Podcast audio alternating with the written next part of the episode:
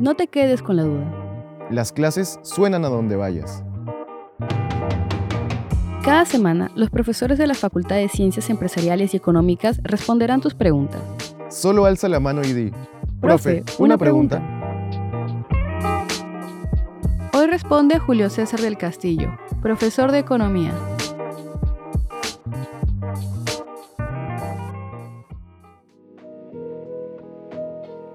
¿Qué debo tener en cuenta al ahorrar mi dinero en una entidad financiera?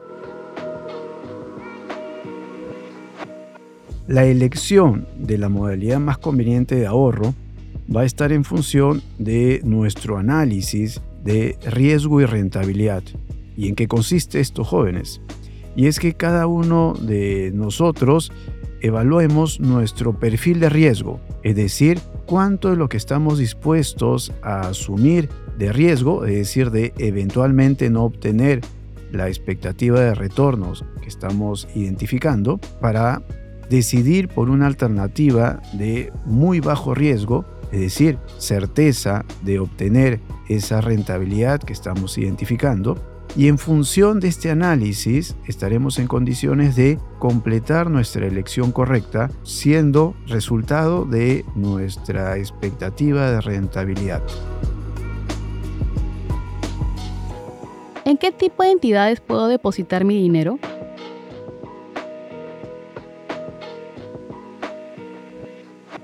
Vamos a pensar en todas las instituciones reguladas por la Superintendencia de Banca y Seguros, autorizadas a tomar depósitos del público, que nos van a permitir ahorrar contando con un fondo de seguro de depósito, para lo que corresponde a los depósitos a la vista, depósitos de ahorro, depósitos a plazo y CTS. Y entre las entidades financieras reguladas por la superintendencia tenemos que distinguir entre los bancos, las financieras, las cajas municipales y las cajas rurales, todas ellas autorizadas a tomar depósitos del público.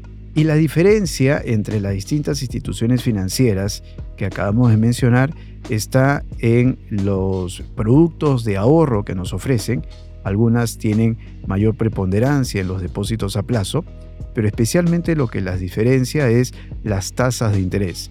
Aquellas instituciones que tienen por objetivo atender a la pequeña y microempresa, habitualmente por su propio modelo de negocio, tienden a ofrecer tasas de ahorro superiores al resto del sistema. Pero adicionalmente, el que nosotros generemos una cultura del ahorro nos va a permitir progresivamente ir accediendo a las alternativas de financiamiento que estas instituciones proveen. Evidentemente, mientras estemos bajo el Fondo de Seguro de Depósito, en cualquiera de las instituciones que acabamos de mencionar, tendremos la posibilidad de recuperar nuestros ahorros ante cualquier eventualidad. ¿Y es una buena idea ahorrar en soles?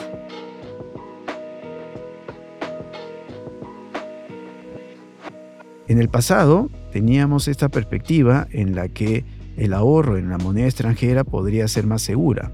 Sin embargo, gracias al rol del Banco Central y de las políticas macroeconómicas que se han implementado en nuestro país, cada vez se ha ido alcanzando un nivel de solidez para nuestra moneda, pero especialmente un nivel a lo que nosotros denominamos volatilidad o movimiento en el tiempo muy estable, diferenciándonos notablemente de otras monedas de la región. En ese sentido, deberíamos siempre considerar como una alternativa de ahorro nuestra moneda.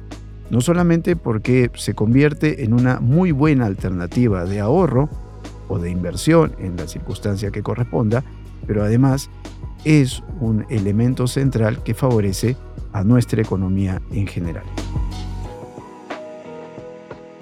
¿Qué otros factores debo considerar para elegir una modalidad de ahorro? Por ejemplo, si los fondos que disponemos los vamos a requerir en un lapso de 3, 4, 5, 6 meses, entonces debemos de pensar en modalidades de ahorros a plazos en esos periodos y en donde evidentemente la tasa de interés estará asociada a esos plazos, mientras que si tuviéramos la capacidad de mantener nuestros fondos en periodos más largos, entonces sí tendríamos la posibilidad de analizar depósitos a plazo, donde eventualmente las tasas de interés también deberían ser diferentes. Es decir, podríamos estar evaluando nuestras modalidades no solamente en términos de perspectiva de moneda, sol versus el dólar, también deberíamos de evaluar según el plazo en el que vamos a disponer de los recursos. Tres, el tipo de institución en función de la tasa de interés que ofrezca. Y en cuarto lugar, cuáles son los servicios colaterales que el abrir un ahorro o un depósito nos va a permitir contar con servicios adicionales.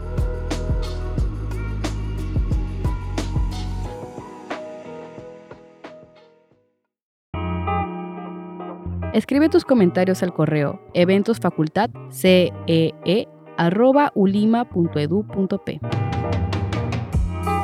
Para escuchar más respuestas a tus preguntas, suscríbete al programa en Spotify, Apple Podcast o la plataforma de podcast que prefieras.